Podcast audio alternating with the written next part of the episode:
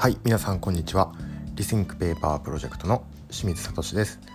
本日もご視聴いただきましてありがとうございます、えー、この番組では様々な切り口からこれからの紙の価値を考えたり紙にまつわる情報たまに紙に全く関係ない情報を発信しています。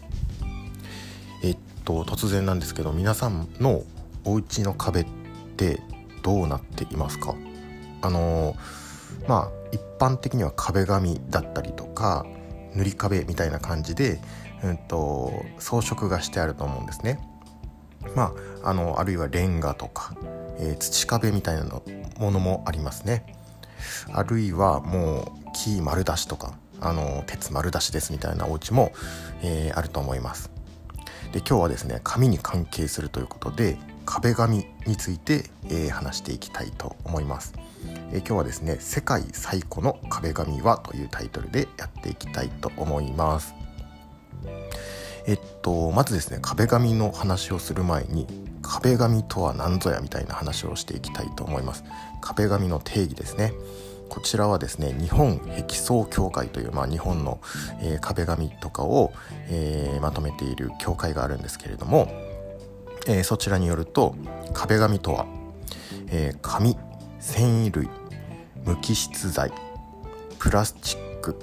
およびそれらを組み合わせた壁層用の製品を言う。あらかじめ接着剤粘着剤などを塗布したものもこの中に含みさらに形状からシート状に作られたもので可動性があり主に建築物の壁天井などの内装仕上げ剤として貼り付けるもの。というふうに書かれてあります。あのもうえー、よくわかんないですね。長すぎて。あの全然わかりませんという感じになったと思いますけれども。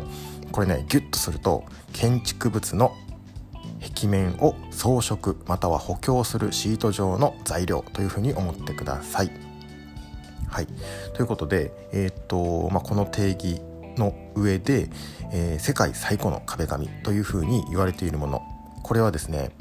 えー、通説ではですねケンブリッジフラグメントというふうに言われています。はい、このケンブリッジフラグメント何かというとこれはですね1911年にケンブリッジ大学ケンブリッジ大学大学ですね有名な大学ですけれどもこちらの学長宿舎を改装した際に2階寝室の天井から発見された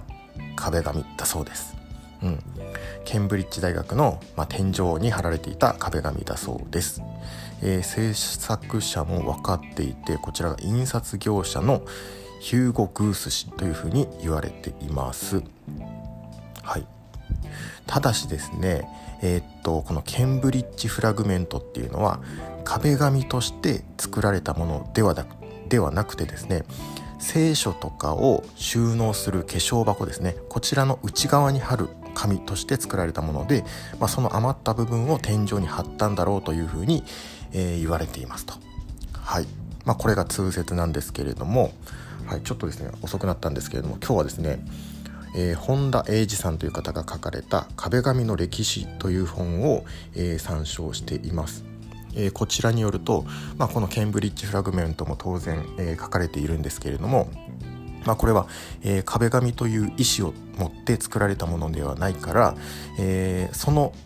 えー、壁紙としてちゃんと作られて、え世界最古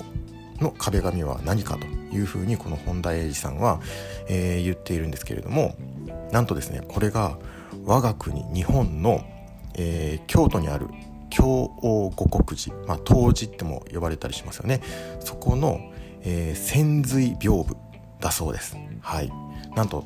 えー、世界最古の壁紙はですね日本にあるんですね。日本の、えー、京王五国寺の潜髄屏風だそうです。素晴らしいですね。日本が、えー、世界最古の壁紙を持っているということです。はい。まああのー、紙っていうと世界で初めて、えー、作られたのは中国っていうふうに、えー、言われていますけれども、まあ、中国ではですね戦争とかによって自社仏閣がまあ壊滅的打撃を受けてそういったものが残っていないんだそうです、まあ、なので、えー、日本はそういうものが少ない島国なので少ないということで、えー、この古い潜髄屏風が残っているということですね。はいちなみにこの潜髄屏風に使われているのは当然和紙ですね。はい、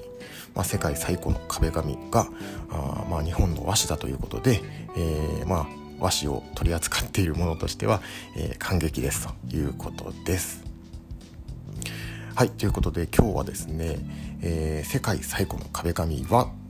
何だというテーマでやっていきましたはいまあ、通説ではケンブリッジフラグメントなんですけれども、えー、壁紙というふうに石を持って作られたものとしては日本の、えー、潜髄屏風というふうに言われているそうです。えー、今日の、えー、今日はこの辺で、えー、終わりたいと思います。今日の放送が、えー、いいなと思った方は番組の高評価、え、それからですね番組のフォローもしていただけるとすごくありがたいです。はい、えー、では今日はこの辺で失礼します。最後までご視聴いただきましてありがとうございました。